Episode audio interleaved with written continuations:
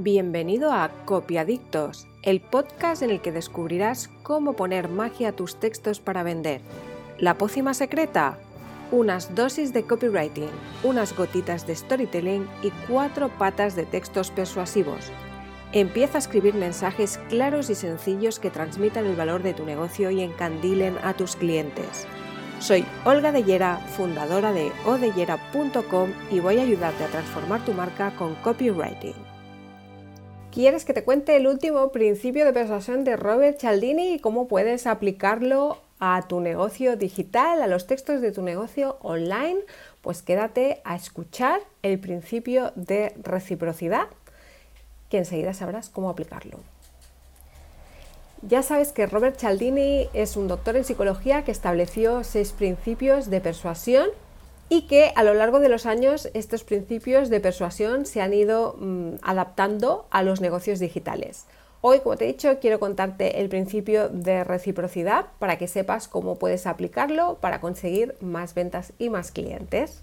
Según Robert Cialdini, el principio de reciprocidad es ese sentimiento o, o carga moral que sentimos cuando recibimos algo a cambio de nada cuando alguien nos da algo que no hemos pedido y nos, lo da de forma totalmente gratuita, automáticamente en nuestro cerebro se crea una incomodidad que, nos, que hace que sintamos una necesidad de devolver ese favor, vamos a llamarlo favor, aunque no sea bien bien un favor. Ese gesto amable que nos hace la otra persona de forma desinteresada hace que mm, se nos cree internamente una obligación de devolverle eh, ese favor. Un ejemplo que pone eh, Robert Cialdini en su libro eh, es el ejemplo de los Hare Krishnas. Los Hare Krishnas iban, bueno, si pedían dinero nadie les daba dinero, pero en cambio si mm, colocaban una florecita en la solapa de, de la persona, de forma en principio totalmente gratuita y desinteresada, esa persona se veía con la necesidad de darles dinero a cambio de la flor, aunque, aunque la flor no la hubieran pedido. Después eh, se comprobaba que esa persona que había recibido la flor se la quitaba y la tiraba, es decir, que ni siquiera la quería, pero se había sentido con esa obligación moral de dar dinero a cambio de la flor. Podríamos resumirlo diciendo que el cerebro humano está cableado para devolver los favores y pagar las deudas un poco así como la familia Lannister, como los Lannister de Juego de Tronos, ¿no? Que siempre pagaban sus deudas. Pues bueno, podríamos decir que los Lannister estaban sometidos a este principio de reciprocidad. Por lo tanto, ¿qué debes conseguir tú a través de los textos de tu negocio digital?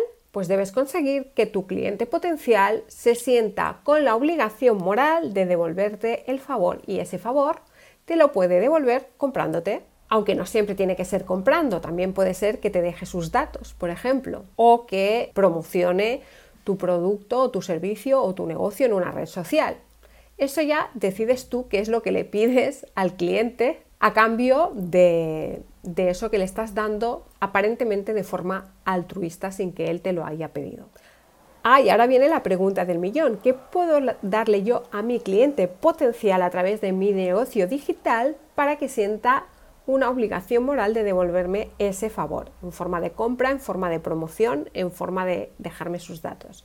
Pues tienes que darle algo gratis, como la florecita de los Hare Krishnas. Algo que él vea que le estás eh, ofreciendo, que va, él va a sacar un beneficio de eso para que se cree esa sensación de, bueno, yo he recibido esto, que para mí tiene un valor, que yo le voy a sacar un provecho y que puedo hacer yo por esa persona que me lo ha dado de forma totalmente ah, altruista y desinteresada. En el caso de los negocios digitales tenemos los lead magnets, que los lead magnets pueden ser audios, por ejemplo, con una meditación, si te dedicas al tema de coaching o al tema de la psicología, o puede ser un PDF con información técnica si te, si te dedicas a, a dar asesoramiento técnico en algo, no sé, lo que se te ocurra, cada negocio va a ser diferente, tienes que poner, mm, pensar un poco y, ponerle imaginación, qué puede gustarle a, tu cliente ideal, qué puede ser útil para él y qué puedes darle tú de forma gratuita sin que, sin que ese altruismo, digamos, que va a ser recíproco, ¿no? te suponga a ti un gasto. Y después, eh, una vez tengan ese recurso gratuito que tú le ofreces en forma de PDF, en forma de webinar, en forma de audio, en forma de, lo que sea, tienes que hacer siempre una llamada a la acción, es decir, tienes que pedirle que compre. Porque si no, mm, si te he visto no me acuerdo. Claro, no es lo mismo poner la florecita en la solapa, ¿no? Que tienes ahí a la, a la, persona y esa persona se siente incómoda y necesita darte el dinero porque les da una flor gratuita, como los Hare Krishnas, que cuando hay una, una pantalla eh, en medio hay una pantalla, tú le vas a dar ese recurso, no se lo vas a dar de forma presencial, se lo va a descargar el, tu cliente potencial. Entonces siempre tienes que conseguir que haya un, mecanismo, que puede ser que le envíes un email o que le salga un mensaje en el que le pidas de forma disimulada cómo te puede devolver ese favor. Yo, por ejemplo, lo que hago es, eh, tengo una lista de suscriptores a mi blog, creo que en mi blog que por cierto si quieres pasarte está en odellera.com, mi página web, doy información de mucho valor y esas personas la reciben eh, cada semanalmente o cada dos semanas, normalmente semanalmente, y digamos que están recibiendo algo gratis a cambio de nada, pues yo lo que hago es pedirles que me inviten a un café eh, virtual. De momento no hay nadie que me haya invitado a un café virtual, no se sentirán esa, reciprocidad, ese principio de reciprocidad parece que, se resiste un poco en este caso, ¿no? Pero en, otros casos es más factible que esa persona se sienta con la obligación moral de devolverte eh, ese favor, eso que tú le estás dando. ¿no? Incluso yo tengo eh, algunas amigas que se mueven en el mundo digital y que han consumido muchos recursos gratuitos de, de personas que están en el mundo online ofreciendo sus conocimientos y, a mí personalmente me han comentado, voy a comprar el curso de esa persona X porque me siento con la obligación, después de todo lo que he recibido de esa persona, de todo el conocimiento que, entrega a la comunidad digital de forma mm, gratis, ¿no? sin, que yo haya tenido que pagar un duro, me siento con la obligación moral de comprarle como mínimo un curso aunque a pesar de que ellas ese curso saben que no lo necesitan, pero se sienten con esa obligación moral. O sea que yo he podido vivir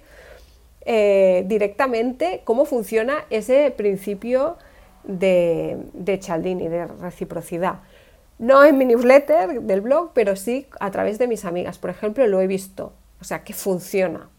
No puedo decirte qué clase de obligación moral, siguiendo este principio de reciprocidad, puedes crear en tu negocio. Cada negocio es único y especial. Solo puedo decirte que lo tengas en cuenta a la hora de escribir tus mensajes em, y a la hora de plantear tu estrategia digital.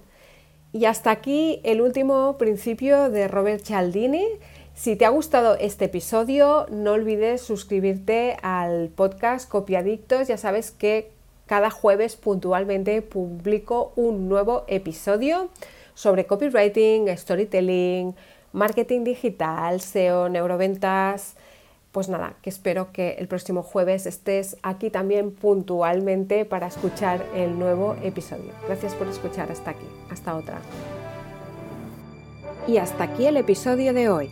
Te espero en el próximo con más magia, más trucos y más consejos para mejorar los textos y la comunicación de tu negocio online.